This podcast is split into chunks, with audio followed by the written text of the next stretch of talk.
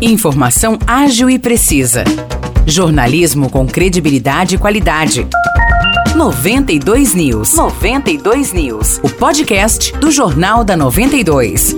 Olá, eu sou Morris Projan e a partir de agora você fica bem informado sobre as principais notícias do dia em nossa cidade e região. No episódio 415 do podcast 92 News, você confere. Na próxima segunda-feira, o Sebrae de São João da Boa Vista realiza um seminário gratuito com orientações de finanças e apresentação de linhas de créditos especiais para os pequenos negócios locais. O evento é voltado para os microempreendedores individuais e para as micro e pequenas empresas de São João e região. O seminário será realizado no CIESP, localizado à Avenida Doutor Oscar Pirajá Martins, número 870, no Jardim Santo André, das 8h30 da manhã até o meio-dia. O principal objetivo é ajudar as empresas nessa retomada da economia após um período de complicações causadas pela pandemia. Os proprietários de pequenos negócios receberão orientação dos profissionais presentes e poderão negociar com as instituições bancárias. As inscrições são gratuitas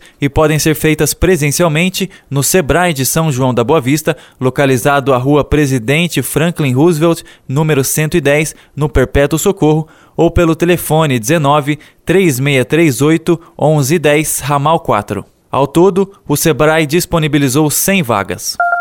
Um grupo armado composto por pelo menos 15 homens invadiu um sítio de Casa Branca e rendeu um casal na noite de terça-feira. Os suspeitos fugiram levando dois tratores. Segundo a Polícia Civil, os criminosos invadiram a propriedade por volta das 9 horas da noite de terça-feira. Eles renderam os donos do sítio, um idoso de 72 anos e a esposa dele de 48. Os suspeitos permaneceram no local até as 4 horas da manhã de ontem, quando fugiram levando os dois veículos da propriedade. Ninguém se feriu durante a ação. Os assaltantes ainda não foram identificados e localizados.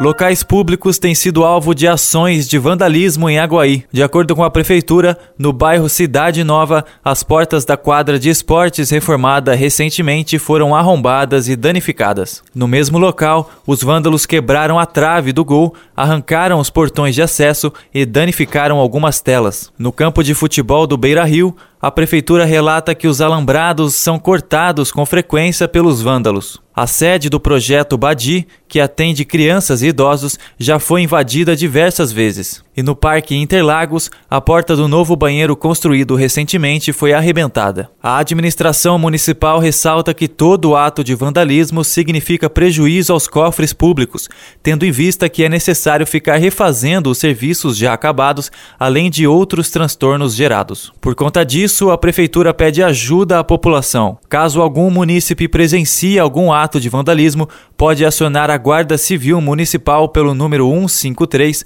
ou, se preferir, a Polícia Militar pelo 190.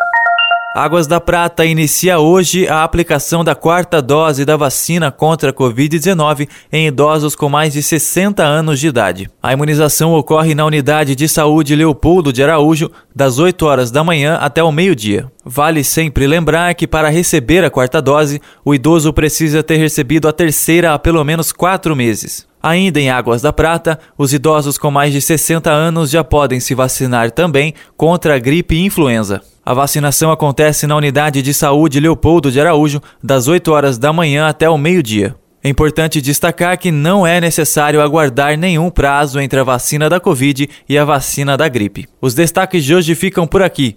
Valeu e até o próximo episódio do nosso podcast. Para mais notícias de São João da Boa Vista e região, acesse 92fm São João.com.br ou siga 92fm São João nas redes sociais. 92